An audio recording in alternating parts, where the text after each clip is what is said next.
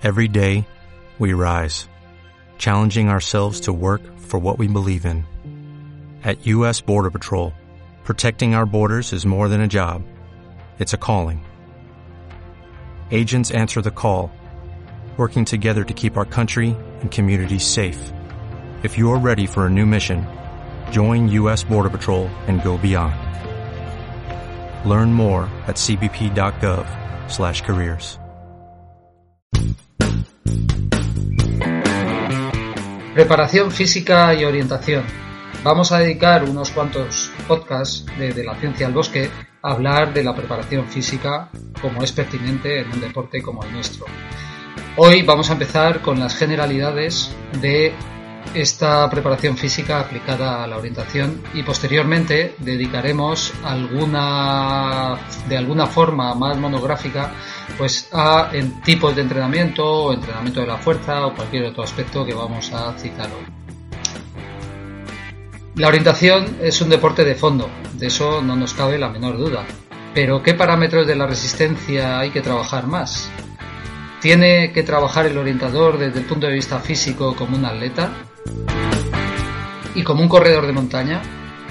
Teniendo siempre en cuenta que la orientación es un deporte que integra indivisiblemente aspectos como técnica, táctica, preparación física y preparación psicológica, hoy vamos a hablar en especial de la preparación física. Por cierto, estoy bastante orgulloso de cumplir por ahora hacer un podcast al mes. Empezamos. VO2 máximo, umbrales aeróbico y anaeróbico, fuerza aplicada, fuerza funcional, mitocondrias. Todos estos términos, que tan familiares son a los que nos dedicamos al entrenamiento, pueden parecer complicados a gente que no está habituada a ellos. Sin embargo, un ligero conocimiento de los mismos se hace necesario para comprender cómo funciona el cuerpo ante el entrenamiento. Entrenar no es más que las adaptaciones que el cuerpo adquiere ante los estímulos estresores al que le sometemos con el ejercicio físico. Ante un estímulo estresor, el cuerpo se prepara para posteriores posibles estímulos. Y eso hace que mejoremos nuestra condición física. Así de fácil. Para los deportes de resistencia a pie, como es el nuestro, el principal estresor al que tenemos que someterle es mediante la carrera. Sin embargo, no es el único, ya que para subir, bajar, correr en terreno irregular, hacen falta también otras cualidades como es la fuerza. Pero vamos por partes. ¿Qué es el V2 máximo o consumo máximo de oxígeno? Lo hemos oído hablar, casi todos los que de alguna manera nos gustan los deportes de resistencia, y este es un parámetro muy utilizado en este tipo de deportes, ya que nos da la información del oxígeno que nuestro sistema pulmonar y cardiovascular es capaz de bombear mediante el corazón y en concreto el ventrículo izquierdo, distribuir mediante el sistema circulatorio y consumir mediante los tejidos. Podemos entender que cuanto más alto sea, mejor rendimiento tendremos, pero cuidado, porque no siempre es así. Los mejores fondistas tienen un elevado VO2 máximo o consumo máximo de oxígeno y para ello deben entrenar mucho. Sin embargo, es un parámetro que viene muy dado por la genética y que luego se, se desarrolla mediante el entrenamiento. Pero este desarrollo no suele ir más allá del 20% del total, por lo que es un parámetro, digamos, limitado. Además, baja con la edad y con el sedentarismo. Como curiosidad, os comentaré que los esquiadores de fondo son los deportistas que normalmente dan más VO2 máximo en las pruebas de esfuerzo. Por dar valores de referencia, se puede decir que estar por encima de 70 mililitros por kilogramo minuto, se expresa en estas unidades, es algo reservado a los atletas de élite. Los ciclistas, maratonianos y también orientadores no se quedan atrás en dar valores muy elevados. Hablemos ahora de los umbrales aeróbico y anaeróbico. El lactato es un metabolito, un producto que se produce en nuestro organismo y está relacionado con el ejercicio físico. Cuando empieza a producirse mayor cantidad por este ejercicio, se puede pasar el umbral aeróbico. Este indica que se está produciendo lactato en poca cantidad. Es algo particular de cada corredor y de su entrenamiento pero se suele utilizar la referencia de 2 milimoles por litros, por tener, por litro, por tener otra referencia. Si se sigue incrementando la intensidad del ejercicio, va aumentando esta cantidad en la sangre y se llegaría al umbral anaeróbico, que suele estar estimado en 4 milimoles por litro, como referencia general. ¿Y qué significa este umbral? Pues que pasaríamos a producir energía a costa de producir más lactato porque el oxígeno que está distribuyendo nuestro sistema pulmonar y cardiorrespiratorio no es suficiente.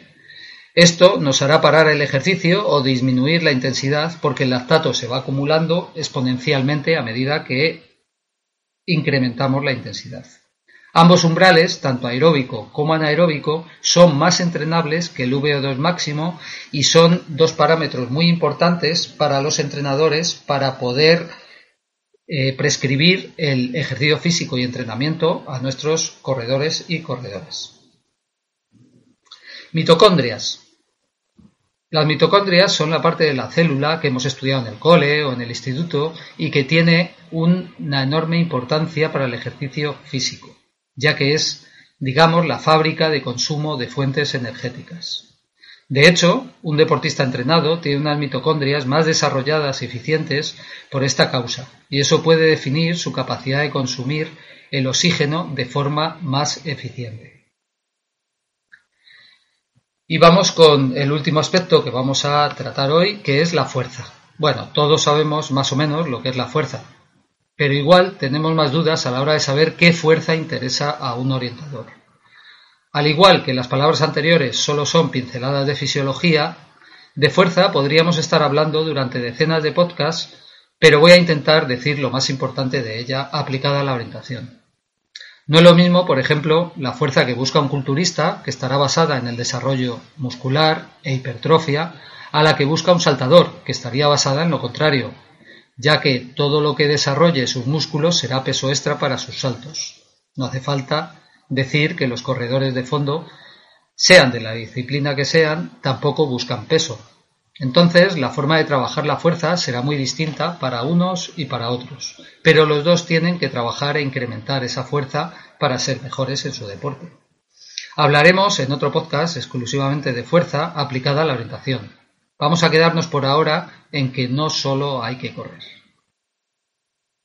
Como en el anterior podcast de toma de decisiones utilicé la mecánica para hacer una metáfora de la técnica, la táctica y la estrategia, me vais a permitir que siga haciendo un símil parecido con algo que conocemos la mayoría. Y sería, pues, un coche. Vamos a tratar de explicar los aspectos de los que hemos hablado anteriormente con esta metáfora o este símil. La capacidad de un motor, los centímetros cúbicos, sería el VO2 máximo. La eficiencia energética serían los umbrales y las mitocondrias, es decir, la manera en que se consumen los combustibles. Y el chasis, rueda, etcétera, sería el sistema músculo esquelético. Luego, claro está, estaría el piloto, que viene a ser nuestro cerebro y sistema nervioso, pero de eso sí que habrá mucho por decir en los siguientes podcasts y en ver cómo ese piloto maneja a todo este compendio de elementos fisiológicos y físicos. Un motor grande, a priori, va a correr más, pero puede que no sea siempre así. Puede ser que un motor más pequeño, que sería un corredor con menos VO2 máximo, sea más eficiente utilizando los sustratos energéticos, es decir, el combustible. Sabemos que a partir de una determinada velocidad de crucero el coche consume más y si seguimos acelerando ese consumo es exponencial. Este sería el umbral anaeróbico del que hemos hablado. Lo que pasa es que el corredor tendría que parar o bajar la intensidad y el coche podría seguir consumiendo mucho más combustible exponencialmente. Pero bueno, sería hasta la siguiente gasolinera. Por último, tendríamos los periféricos del coche, como pueden ser las ruedas, la dirección, el peso del coche, que equivaldría a nuestro sistema músculo esquelético. Si tengo mucho motor y eficiente, pero el coche pesa mucho, le costará coger velocidad o consumirá demasiado para correr. Si los amortiguadores no son buenos, seguramente haya fallos o lo que es peor, un accidente. Bueno, Sacad conclusiones entonces de lo importante que puede ser tener un buen chasis y la importancia de cuidar e integrar en nuestro entrenamiento la fuerza y la alimentación, en este caso. Bien, y después de toda esta charla, ¿qué necesita un orientador? Podemos ir pensando que cuanto más VO2 máximo, mejor, eso es obvio. Intentar acumular lo más tarde posible y a ritmos lo más alto posibles el lactato que produzcamos y tener un chasis eficiente y fuerte. Buenas conclusiones, claro. ¿Y para eso tanta charla? Venga, vamos a ver cómo entrenan los buenos y que nos sirvan de referencia. Y cuidado, que referencia no es copiar, como ya hemos dicho en bastantes ocasiones. Para mantener un buen VO2 máximo, mitocondrias eficientes, nivel aeróbico alto, se necesita entrenar, y mucho. Los deportistas de élite entrenan muchas horas a la semana. En una gráfica de un estudio de los autores Seiler y Tonesen, que intentaré dejaros en las notas del programa de hoy, se puede ver que los corredores de fondo pueden llegar a unas 600 horas de entrenamiento anual. Los orientadores, algo más, los esquiadores de fondo, remeros y ciclistas aún más, y los que más volumen alcanza normalmente son los nadadores, con más de 1.200 horas al año. En estos últimos deportes, la ausencia de impacto permiten mayores cargas de entrenamiento. Pero más no siempre es mejor. Y, aunque sea una gran cantidad de entrenamiento, tenemos que saber jugar con las intensidades. Desde hace ya unos años se aplica mucho el entrenamiento polarizado. Este consiste en hacer aproximadamente el 80% de la carga de entrenamiento a intensidades bajas por debajo o en el umbral aeróbico y aproximadamente el otro 20% a intensidades altas o muy altas en el umbral anaeróbico o por encima de este. Muchos estudios avalan este tipo de entrenamiento, pero cuidado, solo para deportistas de élite. Otros estudios no ven muchas diferencias con cargas piramidales, es decir, trabajando a intensidades bajas, la gran mayoría, a intensidades, a intensidades medias pues sobre un 30% y otra pequeña cantidad, entre el 15 y el 20, a intensidades altas o muy altas. En lo que sí se coincide es en que la intensidad alta del entrenamiento tiene que estar muy bien medida y ser escasa, ya que hay que recuperarse de este tipo de esfuerzos y no caer en lesiones o sobreentrenamientos. En cuanto a la cuantificación, a los atletas les gusta contar kilómetros, a los corredores y esquiadores de montaña del nivel y horas, y a los orientadores, pues si os digo la verdad y de todo, los kilómetros de bosque y montaña no son kilómetros, la mayoría llanos, que son los que pueden realizar los atletas, pero podemos concluir que las horas de entrenamiento son comunes a todos los deportes. Sacad vuestras propias conclusiones o preguntad a entrenadores qué creen que es mejor. No hay una fórmula mágica para cuantificar el entrenamiento.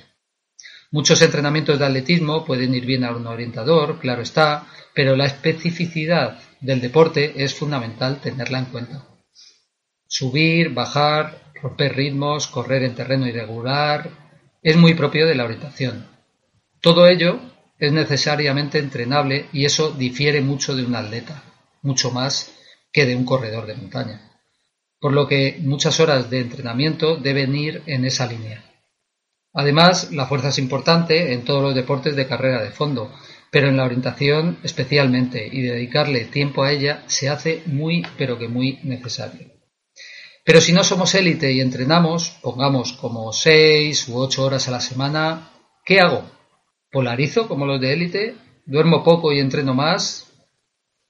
La respuesta no es fácil. Cada uno tiene sus obligaciones, su trabajo, su familia, pero como pautas generales podemos marcar unas sugerencias que no, no consejos, por lo que comenté en el podcast anterior, que pueden ser comunes para el entrenamiento de orientación.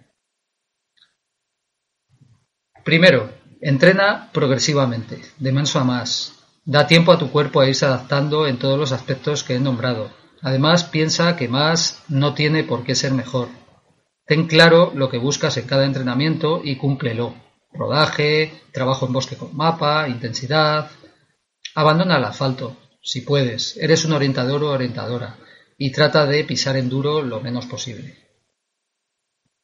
Segundo, después de entrenamientos de intensidad o competiciones exigentes, deja al menos 48 horas la intensidad a un lado y hace entrenamientos suaves. Las lesiones te pueden acechar y sin recuperación no hay buenas adaptaciones. Número 3. No te piques con otros a ver quién hace más horas o más kilómetros o ver en Strava quién ha ido más rápido o ha hecho más. Siempre me gusta remarcar el daño que puede hacer todo esto. El entrenamiento es algo muy personal y no hay que demostrar nada a nadie, solo a nosotros mismos. Ya hablaremos del ego ya. Cuarto, trabaja la fuerza. Ya sé que puede no gustarnos mucho a los corredores, ir al gimnasio, pero una o dos veces a la semana es una necesidad y forma parte del entrenamiento. No todo es correr. Ya hablaremos también de cómo trabajarla adecuadamente y cómo adaptarla a los entrenamientos de orientación. Número 5. Descansa. Si no duermes bien para entrenar, no vas a producir las adaptaciones adecuadas. Nosotros, los amateurs, trabajamos, tenemos familia y otras muchas cosas, además de entrenar. Los pros entrenan, comen y descansan. Todo ello forma parte del proceso. Además, las hormonas, entre ellas la hormona del crecimiento, que es básica para la recuperación muscular, se segregan más durante un buen descanso por lo que si quito sueño para entrenar más, puede que entre en un bucle del que puedo salir solo mediante un sobreentrenamiento, cansancio o una lesión. Número 6. No te obsesiones. Si no eres profesional, la orientación, el atletismo, el deporte en general tiene que ser algo divertido, no estresante. Saltarse un entrenamiento, por la causa que sea, no es nunca una tragedia, ni debe serlo. Y número 7, si quieres entrenar en serio, búscate un entrenador. Nadie dudamos en pagar a un fisioterapeuta, por ejemplo, para curar una lesión. Teniendo un buen entrenador detrás nos evitará malos entrenamientos, lesiones y tendremos una mejor progresión. Y hasta aquí las generalidades de la preparación física en orientación. Como he ido diciendo, iremos profundizando en muchos de los aspectos comentados. Espero que te haya gustado y comparte si crees que a alguien le puede ser útil. Además, darás un poco sentido a este podcast.